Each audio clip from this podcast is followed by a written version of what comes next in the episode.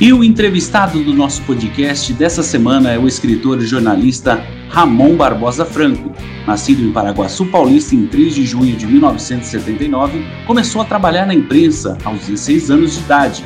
Atualmente, desenvolve assessoria de imprensa e comunicação corporativa. Recentemente, foi homenageado pela Câmara Municipal de Marília pelos 25 anos de dedicação ao jornalismo. Pai de dois filhos, plantou algumas árvores e publicou alguns livros, entre eles A Próxima Colombina, Contos de Japim, Laurinda Frade, Receitas da Vida, Vargas, um legado político, e está na coletânea de poesias da Confraria de Poetas. Neste bate-papo, falamos dos talentos nascidos em Marília e da atmosfera da cidade, cinema, literatura e política. Curte aí! Ramon, meu amigo, bom receber você no podcast dessa semana. Eu tava ansioso para conversar com você, bater esse papo. Você que essa semana nos surpreendeu até com certificado. Como é que foi essa história de certificado? Poxa vida, eu, eu fico até é, constrangido, viu? Não, não é para constranger, não, envergonhado é mesmo. Eu, poxa, primeiro queria agradecer muito a, a, oportunidade. Eu venho acompanhando os outros programas. O primeiro foi com o Júnior Guedes, um grande amigo, trabalhamos juntos. É. Tivemos aí em algumas frentes na comunicação. Depois foi com o vereador agente federal Júnior Feff, né? Logo em seguida foi a, a, a, Priscila, que eu também trabalhei com ela, e a Ana Glaucia, né, a, Sim. a psicóloga, que eu cheguei a fazer um... Teve o Márcio também, o Márcio, o, o Márcio Magalhães. O Márcio Magalhães, isso. isso. O Márcio. E a, a Ana Glaucia, que eu cheguei a fazer uma, uma, algumas sessões com ela, isso em 2018. E a Ana é irmã de dois amigos meus. Ah, é? O, o Ivan, que é o cientista da NASA, e o pianista, o, o Glauco, que mora nos Estados Unidos e é uma referência na música, uma, uma, um músico que compreende muito, muito o jazz, né? gosta muito de jazz.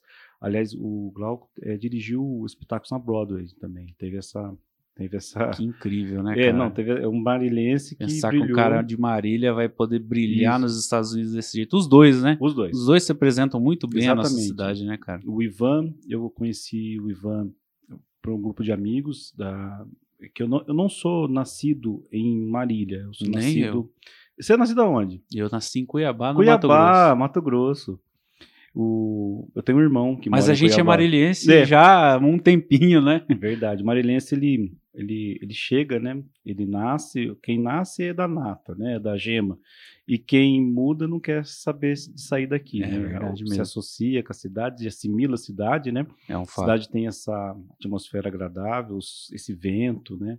Esse, esse clima ameno, essa inteligência. Marília é uma cidade de inteligência viva, Eu também acho. sabe, Atos? Acho que é uma cidade que tem assim uma pujança, principalmente pela população, que os talentos que aqui nascem, né? Nascem e florescem, porque só nascer é um ponto, mas florescer que é interessante. Sim.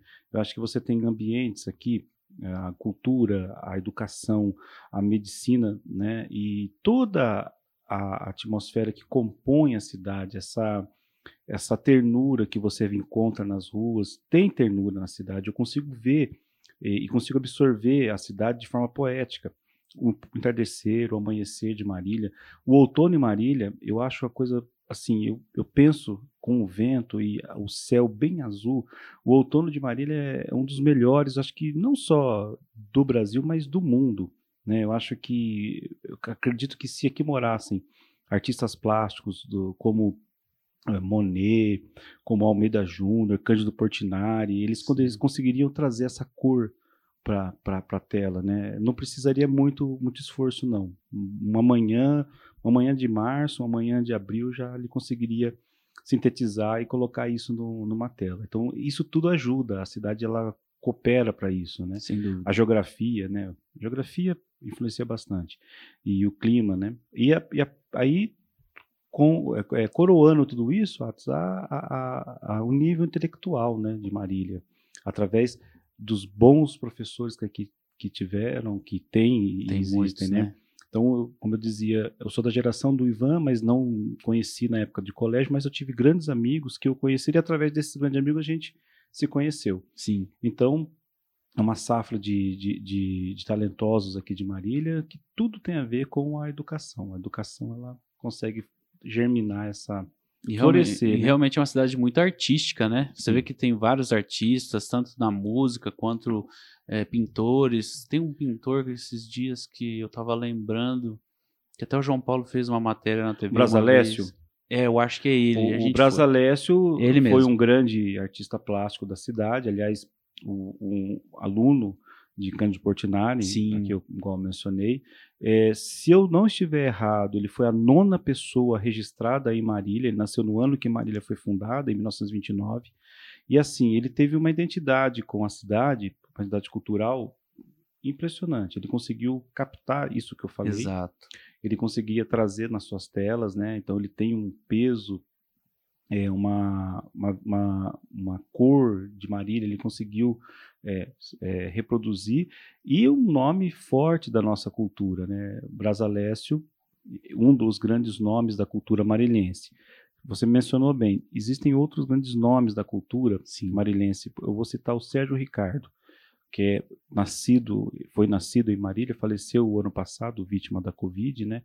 A Covid está levando grandes talentos do Brasil. Isso é, é muito triste. Muito. E um dos talentos que nós perdemos foi o próprio Sérgio. E graças à a, a cidade de Marília e ao exercício do jornalismo, eu tive a grata satisfação, Atos, e eu falo isso com muita gratidão a Deus, de conhecer pessoalmente o Sérgio Ricardo, ter o Sérgio Ricardo ali até em momentos como um amigo confidente, em alguns momentos ele me confidenciou algumas coisas, de amigo mesmo, e foi uma, uma relação que nasceu assim, numa entrevista que eu fiz com ele, a partir dessa entrevista a gente voltou a se falar, por duas ou três oportunidades estivemos juntos, né, e assim, uma, um carinho, uma pessoa, uma pessoa de uma alma é, imensa, uhum. e uma relação do Sérgio com, não só com a música brasileira, o Sérgio foi um dos grandes nomes da bossa nova, um dos primeiros grandes nomes da bossa nova, junto com o João Gilberto, todo aquele pessoal que foi para o Carnegie Hall em, em, Nova York apresentar a bossa nova para o mundo na década de 60. Sim. É, mas ele também foi um grande nome do, da, da, trilha sonora de filmes. Eu sempre fui um apaixonado por filmes, né? Eu, aliás, só voltando do Ivan, quem me apresentou o Ivan foi o Rodrigo Grota, que é um cineasta sim, de Marília, que sim. é da nossa geração. O Rodrigo sim estudou com o Ivan. Eu conheci o Rodrigo através do Rodrigo, conheci o Guilherme Modesto, que era um cartunista, conheci o Grota, do Grota conheci o Ivan. Então nós fomos. É, um vai conhecer, conheci a Ana, a Glaucia, a Glaucia, foi é a coisa. A, a, a relação turma. é, vai um puxando o outro, Exatamente. né? Exatamente. Tem uma música que fala problema puxando problema, uhum, é, amizade é. puxando amizade, né?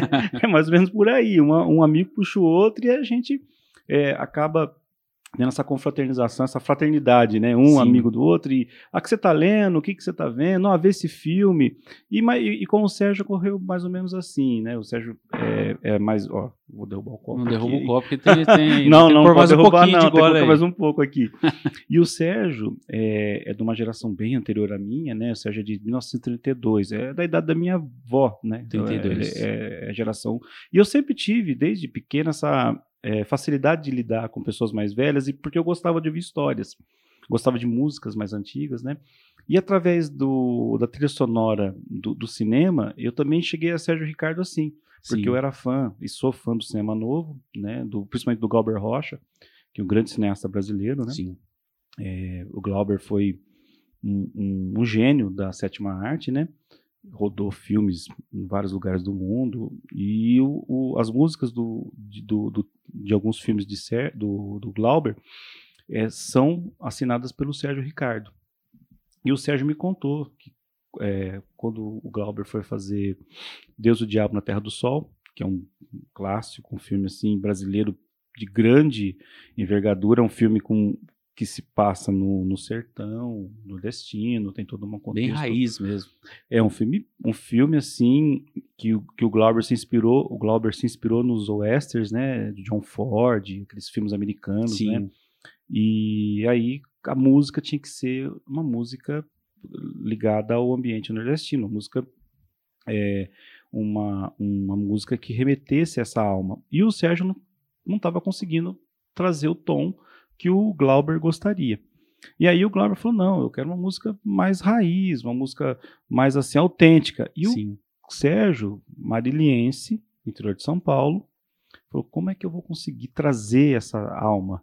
Aí ele lembrou que na rua São Luís, onde os pais dele tinham comércio, ah, numa época em que Marília foi atraía muitos imigrantes e é, migrantes e imigrantes.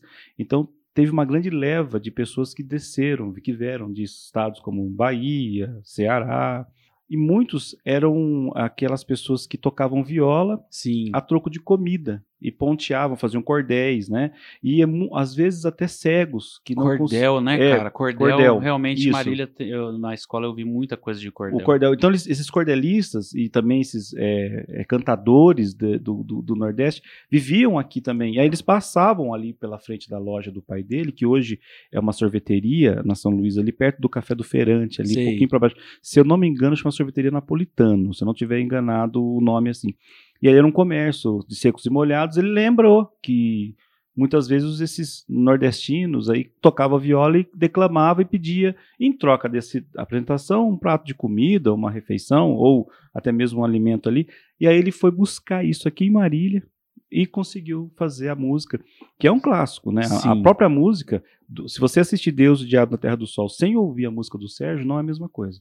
O duelo final, que é Se Entrega Curisco, é o Sérgio cantando Se entrega, Curisco. Isso aí é o Alton Bastos e o ator que faz o, o Antônio das Mortes, é, o duelo dos dois. É, sem essa música, não, não dá a mesma liga.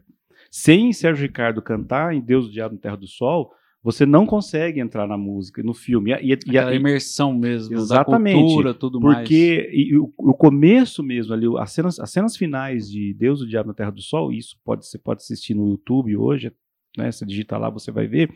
Da hora que o Zeca das Mortes, Antônio das Mortes, encontra o bando do Curisco, que é um ponteado, e, e, a, e a voz do Sérgio contando essa essa época, a procura do Antônio das Mortes pelo Curisco, que Antônio das Mortes é um caçador de cangaceiro, e o, o Curisco é o Diabo Loiro, o Curisco, é famoso cangaceiro, do bando Lampião, Sim. tal, e que acontece, esse duelo todo na com a voz do Sérgio é antológico, sabe? Assim, e isso é orgulho para nós, Sem dúvida. Saber que ali, na história do cinema brasileiro, e digo mais, na história do cinema mundial, porque Martin Scorsese, um grande cineasta americano, Sim. e o próprio Sérgio Leone, que é um grande cineasta, cineasta italiano, que fez grandes filmes, se inspiraram é, na, na, na, obra do Glauber.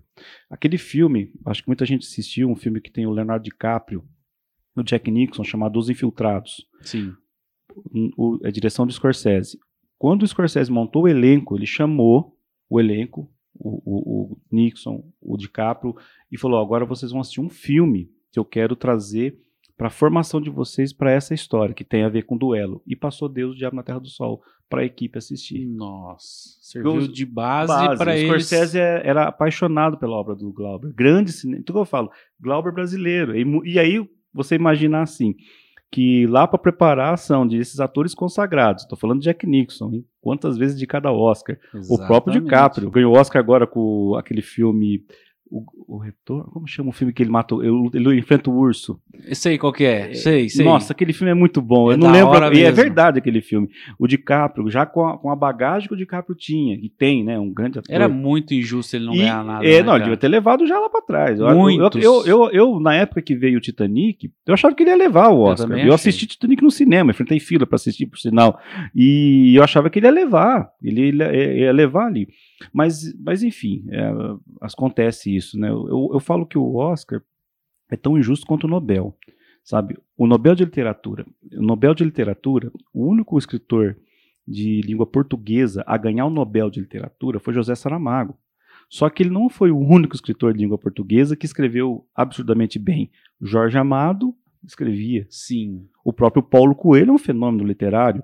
E assim, Carlos Drummond, de Andrade, Carlos Drummond de Andrade, quer dizer, outros grandes autores brasileiros são deixados de escanteio na hora do que você vai, hora, hora que a, a, Academia Sueca faz a escolha do prêmio, né? E a Academia de Cinema também, quer dizer, quantos filmes brasileiros bons não são nem é, indicados e, e, são filmes de, de, de, grande bilheteria. Sim. O próprio Bacurau, que tem música de Sérgio Ricardo, Sim. ficou de fora. E Bacurau é um filme tão impressionante que o próprio Obama, ex-presidente, colocou na lista dele de filmes. Uhum. E a música é, que toca, a que fala, a, a, que é uma da, música tema, é do Sérgio. E é então é o Sérgio e o Sérgio teve então uma relação com o cinema do começo da carreira dele ao final. Porque o Bacurau veio agora no final, foi, foi, é, foi lançado já com o Sérgio no final da vida, mas o Sérgio não estava doente, o Sérgio estava, inclusive, bem ativo, né? É, mas, mas numa idade já que fica mais em casa, que você já tem outro pique, né? Já tem uma, os filhos tocando com ele, mas, enfim.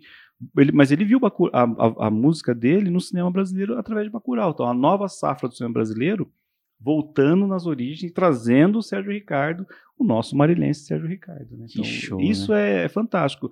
E tudo isso aqui, né? Isso que eu falo, Marília, né? É a nossa cidade nos proporcionando isso. Para mim, que sou um apaixonado por teatro, cinema, literatura, eu consigo ter essas é, ter esse relacionamento, enfim, beber dessa fonte sem sair daqui. Sem dúvida. Eu continuando aqui numa cidade é, do interior. Muitos mitos é, pregam que você tem que ir até as grandes metrópoles para se inspirar ou para entender o, o, convívio né, do, dos, dos, dos, escritores e tal. Eu não acredito também nisso. Eu acho que cada um na sua cidade, independente de ser Marília ou não, pode ter inspirações também. Né? Exatamente. Né? Isso aí o Tolstói falava. Conhece a tua aldeia, está conhecendo o mundo. Né? Exatamente. Né? Falou da sua aldeia, falou do mundo. Então, a, a, partir do momento que você fica da, se instala e fala, não, é esse ambiente é um ambiente que eu vou construir a minha vida e foi isso que eu decidi. E passei por muito, tive muito esse conflito que você falou, ah, tem que ir para uma cidade grande, tem que fora do, tem que mudar do Brasil. Hum, eu acho que ter essa oportunidade de tentar um grande centro é interessante, mas não há necessidade só Sem disso. Dúvida. Se você conseguiu naquele, naquela comunidade se instalar, fazer aquilo que você gosta, né? É, ser útil para aquela comunidade naquilo que você é, se propõe a cooperar e ajudar aquela comunidade a crescer, não tem por que você, não, você querer trocar de cidade só pelo fato de querer ter uma vivência. Eu acho que é válido sim, mas você consegue, da onde você ficar, de onde você fica, daquele ambiente, você trazer, é, a, buscar a sua formação, buscar a sua, a sua a preparação e retribuir é, para o mundo aquilo Sim. que você é, é, pretende. Eu vou citar o meu exemplo. Eu sempre tive vontade ato, de ser escritor. Eu era criança, nove anos de idade, e meu sonho era ser escritor. Eu queria escrever. Aí, como eu vou ser escritor? Né? Eu busquei, então, formas de, de. Precisei sair sim, da minha cidade natal, porque lá não havia possibilidade de emprego para mim, na minha área, na comunicação social. Mas eu comecei lá como jornalista. Então eu trabalhei lá como jornalista, depois eu fui para Assis, depois eu mudei para Marília, me formei em Marília e aqui, além do jornalismo, consegui dar entonação para minha literatura.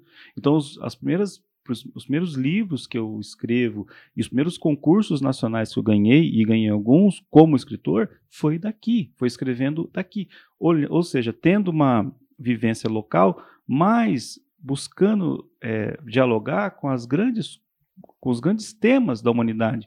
Então volta no Tolstói, falou da sua cidade, falou do mundo. Sem dúvida nenhuma. E você acha que essa fonte, esse berço que você traz na, na, nos, seus, nos seus textos, no seu, na sua escrita, ela é moldada aonde? Aonde que traz um traço mais forte na, na, nos, seus, nos seus livros? Nos meus livros. A primeira, a experiência minha de vida, né? Acho que a vivência, o sofrimento. O Dostoiévski, ele usava uma frase, Dostoiévski, eu já falei dois autores russos, hein? Tolstói e Dostoiévski. Cara, eu tô aqui eh, boiando, mas tá da hora. O, o, o Dostoiévski, que é um grande escritor russo, na minha opinião, é eu que eu mais gosto, dos, dos russos, né?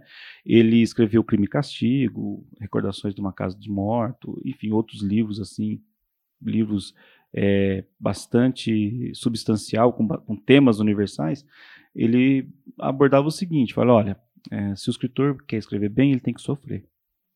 Entendi. Tem que sofrer. É igual cantor de sertanejo. Exatamente. Tem que sofrer, tem que sofrer para escrever uma moda boa. Para escrever uma moda boa, tem que sofrer. quem não gosta de cantar boate azul? Você acha que ele estava contente cantando boate azul? Imagina. Tava ali, Tá feliz. Sofrendo. A maioria ali sofre por um So- amor, e- sofre E por você falou de boate coisa. azul, deu vontade de tomar. um- Vamos tomar um golinho. É, um golinho aqui, Tomar um viu? golinho. É impor- importante você tomar um golinho, quem molha a palavra. E também Eu a falo gente, demais, né? a gente consegue refrescar a nossa memória. Verdade. Cara, eu acho assim, como você é um escritor marilhense, porque você leva isso com você, Sim, né? com certeza. Aquilo- Aquilo que você, complementando aquela tua pergunta. Então, a vivência em Marília, que é de alegria, de tristeza, de sofrimento, de conquista, de derrota, mas de vitória, isso tudo me traz é, uma, um- uma essência que eu ficciono e de- transformo nisso em ficção. Sim. Eu também escrevo não ficção. Eu escrevi já biografias e também, e como jornalista, escrevo.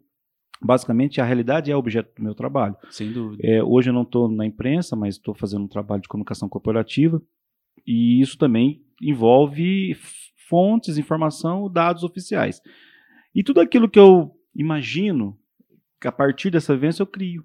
Então, eu vou dar um exemplo simples. E eu fui no plantão certa vez, e era uma, um- mais ou menos um horário igual esse, assim, comecei umas umas 8, 8 e meia, e eu tinha que fechar o jornal porque aquela matéria tinha que entrar.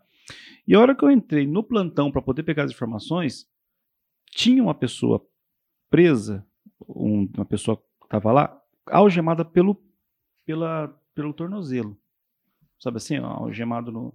Algema, não, na- não algemado na mão, ó, no tornozelo. Eu olhei aquilo, eu fiquei impressionado que eu remeti à escravidão, aos escravos, Sem às dúvida. pessoas que ficavam acorrentadas. Verdade. Eu não fui fazer matéria daquilo, obviamente, fui fazer matéria de outro assunto, mas aquilo ficou dentro de mim. Ficou. Aquela imagem foi muito forte para mim. Eu era uma jovem, assim, tinha 20, 19 para 20 anos, já tinha vivido redação e já tinha passado por experiência de, de policial, mas eu nunca tinha me deparado, Atos, com essa imagem de uma pessoa acorrentada pelo pé. E é uma coisa que a gente só vê em fotos Você vê em filme, você vê no, no filme, na novela de época, É. Que ainda Né? não é tão, tão desse jeito também, né? E assim me impressionou, porque a pessoa estava ali exalando um sofrimento, né? Não sei o que ele fez, não, me, não, foi, não é o caso. Eu vi um ser humano acorrentado. Aquilo, machu- aqu- aquilo me mexeu. Enfim, o motivo que ele está ali, eu nem quis saber. Sem Mas dúvida. aquela imagem daquele ser humano sentado, cabisbaixo, tal, acorrentado, Foi muito forte. foi muito forte. É obviamente que eu não ia fazer, não ia colocar isso na matéria, porque o leitor, no, no caso, eu fui saber, o leitor de jornal, o leitor, ele quer saber o fato em si. Então, eu- aí eu fui pegar, fui coletar as informações do fato. Só que essa, isso marcou. E aí isso, de uma certa forma, lá na frente, veio como num conto, veio numa narrativa, veio num romance, romance policial que eu escrevo. Aí, Absorve aquilo. isso. Por exemplo, na trama eu tenho um dos livros é, que, eu, que eu publiquei, que é um romance policial chamado A Próxima Colombina, é todo o ambiente de investigação. E, a- e investigação de como a investi- investigação de como ocorre numa polícia civil. Porque eu vivia dentro das delegacias, então eu sabia Aham. Que existem investigadores, delegados, né? Existem viaturas, como que acontece, de que forma se dá para bater o inquérito, a- a- a- o testemunho, como que. Então, toda aquela, vive, aquela, aquela eh, prática da Polícia Civil, eu ficcionei, eh, fiz uma ficção, fiz uma história, Sim. uma, uma, uma um romance policial, mas com, ba- com verossemelhança à realidade. Então, por exemplo, é, convence, porque a vivência meio de repórter policial dá essa atmosfera de, de fato. Ó, tá, parece que é verdade essa história, parece que o policial Aconteceu mesmo, né? aconteceu. O delegado faz assim, o investigador faz assado. Quer dizer, é, a- a- existe o, o- o Instituto Médico Legal que dá, que dá, o, que dá o, o laudo. Então, tem todo essa. Não muito minucioso, mas tem isso. Eu trabalhei, eu recorri a isso, né? Eu não parti criando uma história que eu acho que também hoje, eu acho que também é perfeitamente normal. Ah, eu vou criar um romance policial, mas se passa é, na Londres de 1858, trazendo um pouco do Sherlock Holmes. Não. Eu- é um romance policial, chama Próxima Colombina, se passa numa cidade média. Eu não cito Marília, mas uma cidade média de interior Sim. do estado de São Paulo. Sim. É isso que acontece. Então, todos os elementos que envolvem uma, o comportamento numa cidade, o comportamento, o comportamento humano nessa cidade, as pessoas se conhecem, ora, às vezes mais se conhecem mais, outros, mas há essa, essa, é, se cruzam pessoas conhecidas nas ruas, né? Eu tive uma experiência em São Paulo, fiquei fazendo um trabalho lá durante um ano, e raramente você encontrava pessoas na rua que você conhecia. Então você Sem cruzava para lá, a hora que você voltava da Paulista, era, outra, era, outra, é, é, era uma turma que ia, que voltava, que você nunca mais via. Aqui, você vai no supermercado, você encontra alguém. É. Você, você vai no posto de gasolina, você, você parou no sinal, você encontra alguém. E você, às vezes você, oi, tudo bom? Numa cidade maior. Marília não, não perdeu, Marília, no caso, não sei se era Marília e tal, mas não perdeu aquele aquele ar de cidade menor, né? Aquela é, coisa ela, mais eu, intimista. Né? Isso, né? ela tem essa, essa questão de essa, dialogar, né, com, com, com, os valores ainda de cidade é, pequena, Sim. no bom sentido, assim, na cidade. Exatamente, no bom sentido. No sentido de cidade fraterna, né? Uma cidade mais das pessoas mais próximas. Né? Isso, né? o senso de comunidade. Nós temos, eu, eu também percebo que nós temos um senso de comunidade. Se bem, o Atsu, que com essa Covid, as pessoas isoladas é, e a falta de circulação, e que é uma situação que requer aí uma, é, uma medida sanitária, a gente percebe um pouco que as pessoas em si estão é, se afastando, né? Você não, você se afastando, as pessoas coisa está se tornando natural. Né? É, é, isso é um lado triste. Você, é, você pode dizer que todos os lados dessa pandemia são tristes, né? Perdas e perdas e perdas. Né? Muitas. Né? E, enfim, é, a, a, eu acho que essa, essa falta de desse calor humano, sabe? Eu trabalho com política, Atos, e a política ela é a base é, dessa consolidação da, da consolidação de uma sociedade. Sem dúvida nenhuma. É porque uma vez eu participei de um curso em São Paulo, é, nós fomos eu e o atual presidente da Câmara, o vereador Marcos Rezende, na época ele era vereador, nós fomos fazer um curso em São Paulo na Assembleia Legislativa, era um curso do Tribunal de Contas do Estado de São Paulo, nós fomos falar sobre é, algumas alguns quesitos técnicos e, e algumas palestras de, é, de desembargadores, né? E eu me marcou muito, e até é, foi uma coisa que a gente até na volta fomos conversando. Dimas Ramalho, que é um desembargador do Tribunal de Contas, o, ele foi falar para a gente assim: ele fez esse questionamento. Falou: Olha, eu vou fazer uma pergunta para vocês. Qual é o contrário da política? E jogou isso para a gente. E no auditório lá, tal. As pessoas ali, um é, comentou uma coisa, comentou outra, mas ele tinha uma resposta pronta. As respostas que foram faladas ali eram respostas corretas, mas ele tinha uma melhor. Ele tinha a resposta para o que ele ia falar. Ele falou: ao contrário da política é guerra. Quando não se tem política, tem guerra. Toda vez que alguém criticar a política para vocês, vocês respondem: então vocês querem guerra. Porque o que acontece?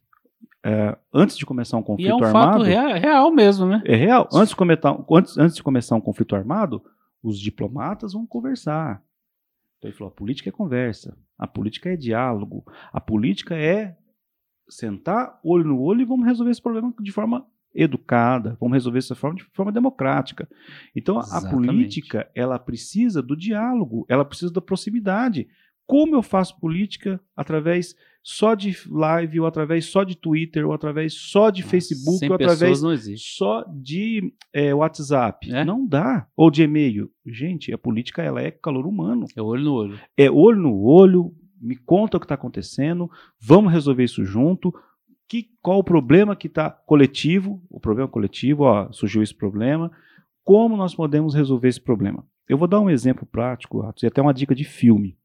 Para a Netflix, chama A Alma de Cowboy. Mas é um filme lindo, um filme muito bonito. Até o personagem menino ou adolescente, eu não lembro o nome dele agora, mas quem assistiu aquela série Standard Things, é um dos menininhos lá. Eu adoro aquela série. Aquela série eu, eu sou apaixonado por ela. Eu já assisti todas e tô esperando vir a, a, a próxima temporada. tem a On, tem os menininhos. Eu viajo naquela série. Eu assisti com meus filhos depois. E arruma tempo pra assistir ainda ah, eu ah, adoro. E, e, adoro Big Brother também, viu? Big Brother eu também adoro. Eu adoro Big Brother. Eu tô. Eu gosto de um barraco. Nossa doido. senhora, tá legal. O Big Brother tá bacana.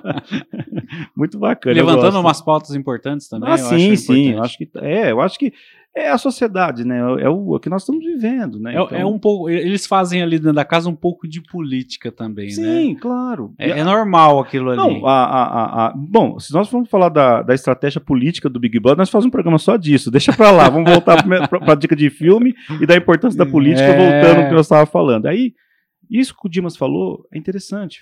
O Ramalho falou, poxa, e o Dimas é um cara vivido, muito experiente. O pai dele foi político, tá? foi prefeito. E ele falou uma coisa assim: é, meu pai era prefeito, só que a hora que ele chegava em casa, se ele não tirasse o sapato e deixasse na porta da sala, minha mãe não deixava ele entrar porque ela tinha limpado a, limpado a sala. Daí a mãe dele falava assim: ó, você manda na prefeitura, aqui em casa que manda sou eu. Você pode mandar na cidade, mas aqui em casa que manda sou eu. Então ele tinha essa coisa de, de respeitar a mulher, a, o pai dele de respeitar a mulher dentro de que casa. Legal. Eu mando na cidade, mas em casa que manda é ela, né? Não manda, manda no, no sentido sim, político sim, da coisa. Sim. E o filme Alma de Cowboy, ótimo filme, ele se passa na Pensilvânia. E eu não vou dar spoiler, né? Mas ali você vê a falta de uma política. A falta da política mesmo. Fala assim, ó, olha, uma, uma, decisão política aqui resolveria esse problema. Então, é isso, a política na prática mesmo. Uma, política... uma boa conversa, uma, uma boa liderança. Da, é, é, é, se passa num bairro periférico de, de, de, da Pensilvânia tal. E ali tem um, um desejo daquela sociedade, daquela comunidade, que não é atendido pela gestão, vamos falar. Aí eu falo, aí eu tava com meus filhos, assisti com meus filhos, né? Aí a hora que tava, tá vendo, ó, a importância de ter um vereador, de ter um deputado, é isso que ele intervém, ele vem aqui para poder resolver, para pegar esse desejo da sociedade, Sem dúvida. dentro de uma realidade, falar, vamos costurar isso aqui agora. Qual, o que, que a lei permite? Qual que é a, a, legalidade daqui, o que, que a lei orgânica nos fala, qual que é o código de postura fala, é isso. Então é uma é, um, é uma a política ela tem essa maravilha de você trazer todas as soluções, todas as to, todas as ciências, todas as as, as, as, as formações para junto vamos resolver esse problema. Então não preciso só do médico, eu preciso do enfermeiro e do técnico de enfermagem e da moça e do pessoal que trabalha na limpeza, porque eu estou falando de, de, ambiente sanitário. Sim. Eu não preciso só do advogado, eu preciso do advogado, do juiz, do promotor. Então nós juntos vamos sentar. Eu preciso do proprietário do restaurante e do garçom. Então juntos vamos chegar numa saída, no bem comum. Então toda vez que as pessoas começam a falar mal de política, e eu estou falando da política mesmo, não da política partidária, que aí cada um tem a sua, e aí os ideologia, ideologia tal, tem né? que respeitar. Daí eu, eu sou pluralista nesse ponto, acho que cada, cada corrente ideológica tem a sua, você tem os princípios, né? É, você existe toda uma base para chegar até ali, então tem a formação, tem os autores que pensam, tem a vivência de cada de cada pessoa, né? Então cada ser tem a sua experiência. Sim. E aquilo você joga para um para a coletividade resolver e, e naturalmente, encontrar uma saída coletiva. Não adianta ser uma saída individual. Se você tiver uma saída individual, você fatalmente vai ter problema. Que isso você vai desagradar muita gente. Então, já buscando uma saída conjunta, você vai ter problema porque vai ter Muito. gente que não vai concordar. Muito. Se problema. você então quiser é, ter uma decisão autoritária ou totalitária, vai dar mais problema ainda, Sem né? dúvida. E assim eu falo que aí eu sempre lembro essa questão do Dimas, que poxa, o contrário da política é a guerra. Então você vê a Síria, a Somália, onde tem conflitos, né? Seria até mais de 10 anos de conflito. Eu, eu teve uma matéria muito triste na, no Fantástico, uns três domingos atrás, das crianças que que sofreram as consequências das bombas que caíram, então Sim. as consequências físicas e psicológicas. Então, e aí isso tudo é a guerra, né? É o contrário da política. É a falta de política a e de democracia. E de política e democracia. Então, eu acho que nós estamos numa fase de uma numa uma geração nossa, essa geração que está chegando, ela precisa ter um senso de espírito público, sabe? É, é isso, é, é de coletivo. É. Uhum. É, eu acho que nós precisamos ter essas, é, essa, essas instâncias públicas. Olha, não é meu, não é seu, é nosso. Então, aqui nós vamos resolver de forma coletiva. Sabe, ter essa, essa, essa questão de construir junto. Ó, a demanda chegou, o problema é esse, a culpa não é só de um, existe todo uma... então mas quem está resolvendo pode resolver de forma coletiva vamos abrir para o diálogo Sim. é isso eu sempre volto sempre volto nessa experiência que eu tive esse curso muito bom que nós fizemos lá isso foi uma, uma das uma oportunidade que eu tive a, a, ao exercer o meu trabalho o trabalho que eu exerço até atualmente né na parte de, de comunicação corporativa voltada para a política onde eu pude viver e falar, poxa, que interessante, é, é, bem isso mesmo. E o Dimas é um, o Dimas Ramalho é um, um, um, é, palestrante, um, um tribuno, Um uma pessoa, orador. orador, mas muito vívido. É uma, a, a palestra dele já acabou, já acabou. E o cara tem é muito sempre assim, né? sempre mas já Quando é bom, aqui. o negócio passa rápido. Poxa vida, e uma pessoa simpática, sabe? É, é interessante ver esse lado, assim, da. Outro lado, né, da, da, do desembargador que caneta todo mundo, porque se che- chegou lá uma, uma conta que não foi aprovada, ah, ah, volta, volta, porque tem que, vai ter que voltar e vai ter problema. É verdade, é verdade. Mas tem esse lado dele aí, eu achei muito legal. E você falando dessa parte política de Marília, Marília eu acho que vai evoluindo na questão democrática ano a ano, né? Ela Sim. vem, ela vem aflorando essa questão de, de não ter um lado só, de não ter um- uma A verdade é, só, a- não eu- sei. o- o- nós precisamos, eu acho, ah, eu, eu penso que são, a cidade tem uma classe política é, sólida, são lideranças é, que eu acredito que são pessoas assim é, imbuídas no sentido de buscar o bem comum, sim.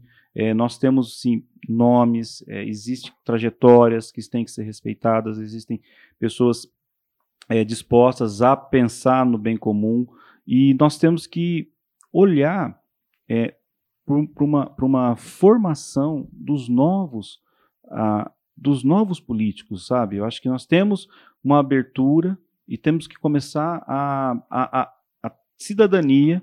Tudo se passa pela vida pública, não tem Tudo. como. Não adianta você fechar os olhos para isso. Não adianta. E não adianta você também virar as costas para os partidos políticos, porque são os partidos que detêm as- os registros de candidaturas. Exatamente. Então, é toda. E, e essa geração mais velha que a gente ainda vê atuando, ela já tá ficando mais velha. Sim, já, já o mundo está mudando muito. Tem uma sabe? transformação muito grande para vir, né? O, é, eu acredito que depois da pandemia aí nós vamos ter uma outra, uma outra era. Eu não estou dizendo em forma, de forma é, mitológica, de forma transcendental, não. Estou falando sim. de forma prática. A gente mesmo. vem passando por transformações, Transformações. muito rápidas esse ano. eu, né? eu, rápidas, muito eu, rápido. eu acredito que, assim como eu, como muita, muitas pessoas dessa ah, geração, tinham um certo preconceito ou uma certa, é, uma certa dúvida quanto a cursos à distância. Ah, esse curso à distância feito de forma Eu online. sempre achei fantástico. Só que agora você acaba tendo que ser obrigado a estudar de forma online, senão você não vai estudar. Mas tem coisa que não dá para fazer sem ser presencial, Sim, mas tem coisa que Mas dá. tem coisa que dá. Ou seja, você acaba tendo assim uma. Você, você se viu obrigado a, ter, a incluir na sua rotina o estudo online através de um smartphone. Sem dúvida. É, os meus filhos só estudam através do smartphone porque a escola está ainda é, isolado.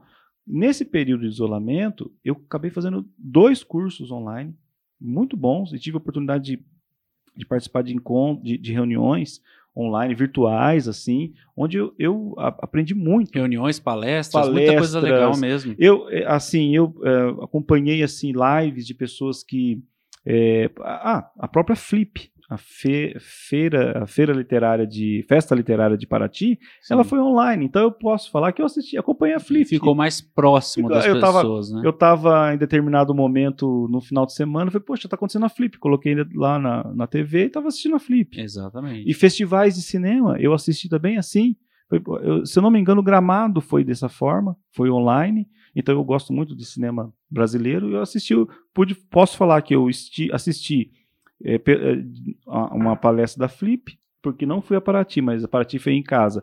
E estive assistindo o Festival de Gramado, porque Gramado veio em casa através da televisão. Quer ver outra coisa que eu também tinha um pouco de eh, distância? Não sei porquê, talvez é aquela coisa do presencial. É, é, ati- a- celebrações religiosas. Então, por exemplo, missas, eu, eu falo, não, missa tem, missa tem que ser presencial. Na minha, Sim. não, missa você pode assistir da sua. Mas na falta do presencial Sim. ainda dá, né? Por exemplo, eu gosto muito, mas muito mesmo, de um médium chamado Divaldo Franco. Eu sou Franco, mas ele não é da minha família, não. Ele não é, eu ia perguntar. Eu gostaria. E o Divaldo, 93 anos, se eu não me engano, ele faz palestra ah, quarta, quinta, ao vivo. Então eu, eu acabo falando, nossa, ele está lá ao vivo, e eu estou assistindo ele, como se ele tivesse, como se eu estivesse numa palestra dele presencial, porque ele está ali e fala, ó, hoje é tal dia, eu, falo, "Ah, eu, eu, eu tô assistindo a palestra do Divaldo. É, assim também eu, eu, eu, muito, uma vez me uma oportunidade agora recente, eu vi uma palestra, uma, uma homilia do Papa Francisco ao vivo, eu me emocionei. É Nossa, eu tô vendo o. Papa Francisco. Exatamente. Eu falei, ele tá aqui falando, sabe assim? Eu, É a coisa mais democrática que poderia acontecer nessa pandemia mas isso. incrível, Atos, o- uma certa o acesso, o né? o- uma vez também, no- de madrugada, de uma madrugada da vida aí, eu começou, veio, veio uma chamada, uma chamada não, veio apareceu uma, um alerta aqui, e o Papa ao vivo, do, faz- ao vivo fazendo uma missa na, na capela de Santa Marta, lá. Eu falei, o Papa ao vivo aqui, gente, olha eu, eu tô vendo ele aqui, quer É dizer, muito louco. não preciso ir isso. mais para Roma Muito legal. não preciso ir mais para Roma para ver o Papa, ele vem até mim, né? Não precisa mais de boca. precisa de Só de um celular. E é isso, acho que é essa, essa, esse dinamismo da vida, né? E certamente a- as questões públicas, eu digo, a política, ela vai estar sendo feita por aqui também. É aquilo que Sim. eu falei, o calor humano é essencial para a política. Você precisa, como você vai é pedir voto sem ser presencial, olhar no olho e falar, olha, Exatamente. o meu, meu nome é fulano, meu número é esse aqui. Aí e ser indagado pelo eleitor, porque o eleitor, "Ih, você tem que responder. Aham. Você tem que responder, você tem que estar ali, ó, não, o que que Dando você a precisa? cara a tapa mesmo. Sim, falou, olha, e, e se ele questionar outras coisas, você tem que responder. E- Não- e não uma, tem é como. Uma coisa, né? A gente vem falando. Uhum. Agora que eu, eu ia perguntar isso pra você atrás, mas eu acho que já chegamos ao ponto. Nós estamos conversando aqui que realmente é muito bacana esse movimento novo que vem criando a internet e aproximando as coisas. Essa aproximação e esse tal desse cara aqui, ele não tira a, as pessoas do livro, eles não, não estão afastando as pessoas do conhecimento ou de ter uma leitura. O que, que você vê referente a essa tecnologia no mundo de hoje, na sua profissão de escritor? Sim, eu, eu, Atos, eu acho assim, que eu- de, uma- de um lado, você teve mais acesso, tá? Eu digo até por mim.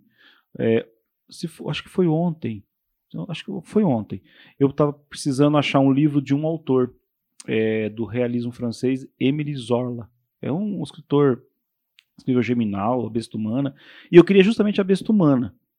E, eu, e aí eu não, não, não mais achei na internet o PDF.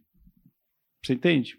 Baixei o PDF e fui ter o, ler o livro que eu estava precisando. Exato. Fiquei curioso. Na história, a história parece. A história, parece não, a história é um maquinista e tal. E eu falei, poxa, tá aqui. Então eu tive acesso. No meu caso, para mim, a internet ah, ampliou a minha possibilidade de leitura. Mas eu venho de uma formação, de uma leitura física. Sim. Os Livro entusiastas do cheiro do Isso, livro, e eu gosto de ler livro, folhas. eu gosto de livro no físico mesmo. Mas, numa situação de é, necessidade ali, de, de impossibilidade, eu consegui o PDF. É Quebrou um formação. galhão, né? Quebrou um galho. É, é eu, eu penso assim, é a formação, é, é você ser- se você está sensível a- é, ao conhecimento e necessita a, a internet, o smartphone, o tablet ou o e-reader, né, o, o- o que dá para você ler, vai ser uma mão na roda. Agora, se você não tem essa sensibilidade, se você não é apto a ler, não tem o hábito de leitura, você vai querer ver vídeo. Você vai Sim. querer ver vídeo do, do Tik- TikTok, né? O TikTok. TikTok virou um inferno. É, hein, aquela cara? dancinha do carpinteiro lá. Que- mas fala aquela uma dancinha- coisa pra mim. ah. Você imagina Carpin- dançando aqueles negócios? Não, vo- você fica legal, cara. Bo- Bota a para. cinta aqui em cima, né? Pelo amor de Deus. Mas é, aquela música lá vai pegar. Essa galera não vai ler seu livro, Não velho. vai. Não vai. Aquela música do carpinteiro é sucesso, né? A, é Mac Bell, como que é? Elias, Mac... eu não lembro agora. é, Mas Vai aquela. falar que você tem TikTok. Não, não tenho. Ah, alguém Não lá tem. na sua casa tem. Não, meus filhos também não, Não têm. tem? Não tem. Eu não sei do que você tá falando, porque eu também não tenho, cara. Essa música que estão. Tô muito velho. essa música que tá aí, é o sucesso agora, né? É, do, é, do- é um, um meio forró, assim. Então, essa música aí é, é no TikTok, todo mundo tá dançando, né? Eu tenho Instagram, Renato, eu tenho Instagram, Facebook e e-mail. Eu tenho e-mail ainda, viu? O e-mail é muito importante. E WhatsApp, né? Uma coisa que é muito Cara, o boa. WhatsApp é incrível, né? Uma coisa que é muito boa, que eu acho, que é o LinkedIn. Eu não tenho esse negócio. Olha, é uma rede de, de A Amanda conhecimento. tem, né, mano? Conhecimento Manda tem. corporativo é muito bom. Assim, você consegue ter uma, é, um núcleo de informações precisas. Tem, eu, eu, eu gostando muito. Eu tô usando. é, me ajuda muito o, o LinkedIn. Assim, na, na, nas pesquisas que eu preciso fazer para o meu trabalho. ele, dá, ele, dá um, ele dá um resumo das, do, das matérias do dia, das principais matérias, um assunto. E, e é, é, é, uma interação de. de uma, é, uma re, é, um, é um ambiente mais corporativo, mas voltado para trabalho, para profissionais. Então, Sim. Você junta com a tua galera, ah, comunicadores, junta com comunicadores, os veterinários com veterinários, os administradores com administradores. E uma coisa que eu gosto muito do LinkedIn são as dicas de RH, de, de, de gestão de pessoas. Eu acho muito fantástico que tem ali. Tem artigos, ó, artigos mesmo, não fakes, artigos escritos por. Eles fazem uma seleção e te apresentam: olha, você que gosta desse assunto, vai ler isso aqui. Tal. Então, isso eu estou gostando bastante. É uma rede boa. Legal. Agora. O Twitter você tem também? Eu não tenho, tenho Twitter, mas eu uso pouco. Eu, porque eu tenho, em Marília. tem uma postagem. Eu, uma vez eu prestei serviço é, para um, uma entidade sindical. Eu queria que Marília tivesse mais acesso então, ao Twitter. O Twitter, aí, aí, aí, você vai entender. Eu prestei serviço para uma entidade sindical e nós fizemos um curso em São Paulo. Lá, inclusive, uma, essa central sindical era a Força. É, é um, um sindicato que eu prestei serviço era filiado à Força Sindical. E a Força Sindical um dos consultores de comunicação corporativa da Força Sindical era, não sei se era, o Paulo Marcum, que é o apresentador do Roda Viva, foi presidente da Fundação Padre Anchieta e um, assim, um jornalista cineasta, dirigiu um, um, um documentário muito bom, Sim. chama AI5, O Dia Que Não Existiu. Quem gosta de história política é um prato cheio ali. E o Paulo Marcum deu o curso para nós lá. Foi oito horas de curso. Foi, olha, foi uma, uma aula. E o Paulo falava do Twitter. Eu, eu, Twitter, Twitter, Twitter, me levanta no meio da, da, da palestra lá. Foi em São Paulo, perto do, do cruzamento da São João com a Ipiranga. Tirei foto ah. do Caetano, fui lá, comi, comi, um, comi um, um, um, pouco manteiga na esquina, tirei foto, ó, tô aqui e tal. E fizemos o curso lá com o Paulo Marcum. E levanta, determinado momento, determinado, determinado momento da palestra, uma pessoa do Maranhão. Falou: olha, eu sou do, do, do sindicato tal, Tá? O Maranhão, nós temos uma dificuldade lá com relação aos meios convencionais de comunicação. Órgãos de comunicação são ligados a grupos é, ou empresariais ou políticos, e nós não temos espaço. Sim. Só que o Twitter nós temos espaço. E ele começou a mostrar o Twitter. Aí até o Paulo chamou ele e falou: vem cá, conta isso aqui. Aí ele começou a falar ah, o Twitter. E realmente ele usou o Twitter como um canal. É um canal muito que na época ainda não tinha Paulo, muito o, o, YouTube não tinha. Ele é Maranhão São Luís, ele era de São Luís. Ele relatou que o, a entidade sindical dele, ligada a uma determinada classe trabalhadora, não tinha espaço nos meios convencionais, por uma série de questões, né? Tanto política como é, corporativa empresarial. E aí, ele, aí o povo, tá vendo? Você está criando o produto, você está criando um meio para chegar. Aí, aí, então ele entrava na reunião na, vamos supor, ele entrava para se reunir com um determinado grupo de empresários sobre a, sobre a pauta, ele já tweetava, ó, oh, tô entrando, tô entrando agora. exatamente. Tô saindo agora. Mandava foto, quer dizer, então essa plataforma, eu acredito que em Marília, e aí eu comecei a tender, tentar entender por que o Twitter não pega em Marília. Não sei hoje, mas na época, isso já faz uns 10 anos mais ou menos, é. Eu lembro que eu prestei serviço ali. É, um, na época, havia outras plataformas mais popularizadas, como o Facebook. Sim. Não tinha Instagram. Aí o que eu pensei, falei, bom, logo logo migra pro, pro Twitter. Não migraram. Foi pro, o Instagram começou a ganhar espaço. Uhum. Então, aí que eu falo, para Marília, o Twitter não tem não muito tem, impacto. Não eu falo porque eu trabalho diretamente com essas métricas. Uhum. Eu analiso e vejo que o Facebook ainda tem, e o Instagram tá crescendo bem. O Facebook virou meio tiozão, né? Cara? É, o Facebook. Tiozão no Facebook lá. O Facebook ele te dá mais recursos do que o Instagram. Acho que o Facebook ficou chato quando a minha mãe entrou no Facebook, sabe? Por quê? Por quê? Ah, não. Mãe fica curtindo tudo, comentando tudo. Filho é lindo. Não, não dá, né? não dá, mãe né? no Facebook não dá. Mas tia também, tia também. Não, tia Nossa, nem se fala. E, bom, tudo minha, é lindo, maravilhoso. A minha avó tá não ótimo. tem Facebook, né? Mas eu acredito que se tivesse eu ia você também. Ia, você ia sofrer isso um pouquinho. Ah, é, sim. É mas, é, mas é muito louco isso, porque o, o Twitter, para nossa profissão, seria fundamental estar bombando. O né, Twitter, cara? eu já percebo sim, que o Twitter ele tem uma pegada assim bem profissional. Eu acho que para quem trabalha com comunicação, tanto a comunicação convencional E chega, viu? É, né? Nos grandes centros, É, né? A é. gente vê, a Amanda tem, a Amanda vê, essa galera fala do Twitter, Não, o que Twitter- tweetou fulano que ela gosta, ciclano que ela Sim, curte. sim.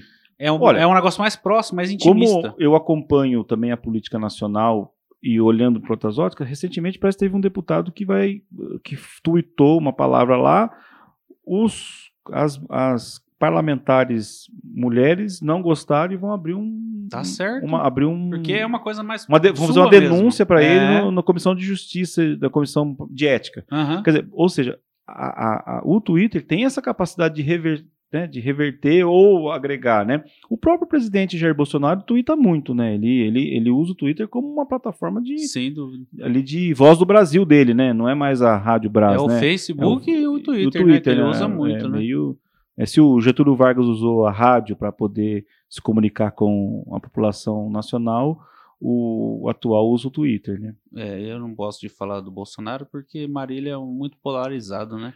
Às Não, vezes a gente sim. fala, as pessoas acham Não, que a gente é acho- isso, que a gente é aquilo. Não, ele é, ele é o presidente meu, o presidente seu, o presidente de, De dos 210 milhões de brasileiros, de uma nação, maior, uma- maior nação da América do Sul, é um presidente, é, passível de erro e de acerto. Como, Faz a gente passar vergonha. na verdade, ele é um servi- ele é um servidor nosso. Exato. Ele trabalha, tá lá para decidir pelo nosso. É. E aí, aí se tem, se ele está sendo bem e se está sendo mal, cada um tira o seu, mas ele tem que trazer resultado.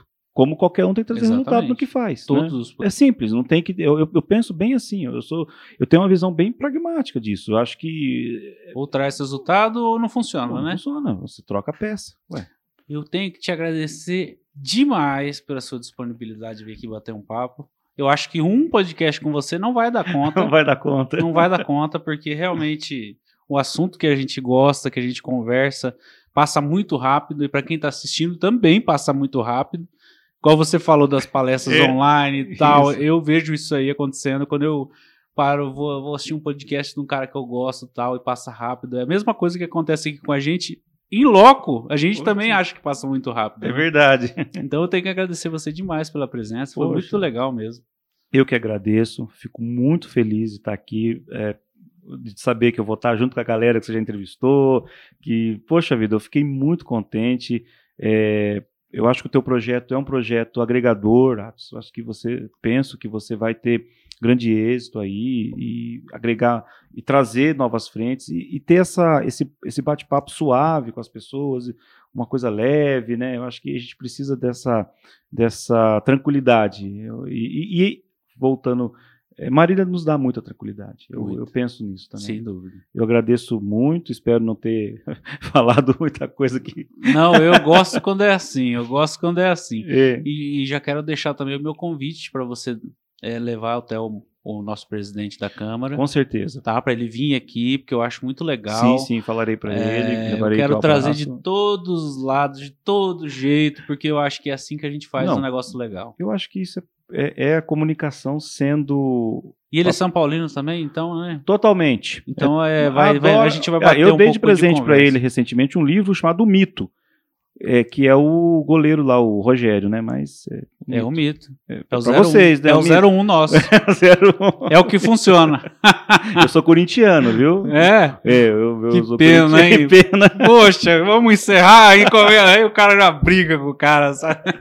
E, e sofri muito quando o Falamos de democracia o podcast inteiro. Democracia final, sou corintiana. corintiano. Já me manda o cara. Democracia corintiana. É, é Meu muito... primeiro ídolo foi o Sócrates, Eu viu? não sei como ele aguenta vocês. E Corintianos o- são meio problemáticos. Não, mas dizem que eu sou um corintiano diferente. Mas É. enfim, eu sou corintiano. Eu torço ali no. Você, você torce mesmo, sim, torço, eu bastante. gosto. Eu, eu- eu acompanhava mais futebol, joguei um pouquinho de bola tal, mas não sou perneta, sou São horrível. Paulino aprende a não se importar tanto com o time dele. Ultimamente a gente tá assim, stand-by. Deixa lá, se Deixa ganhar, lá. se não ganhar, tá bom também. Porque não tá bom, a maré não tá boa para tá o nosso lado há muito tempo, né? Muitos anos. E eu sofri muito quando o Corinthians não tinha nem brasileiro, hein?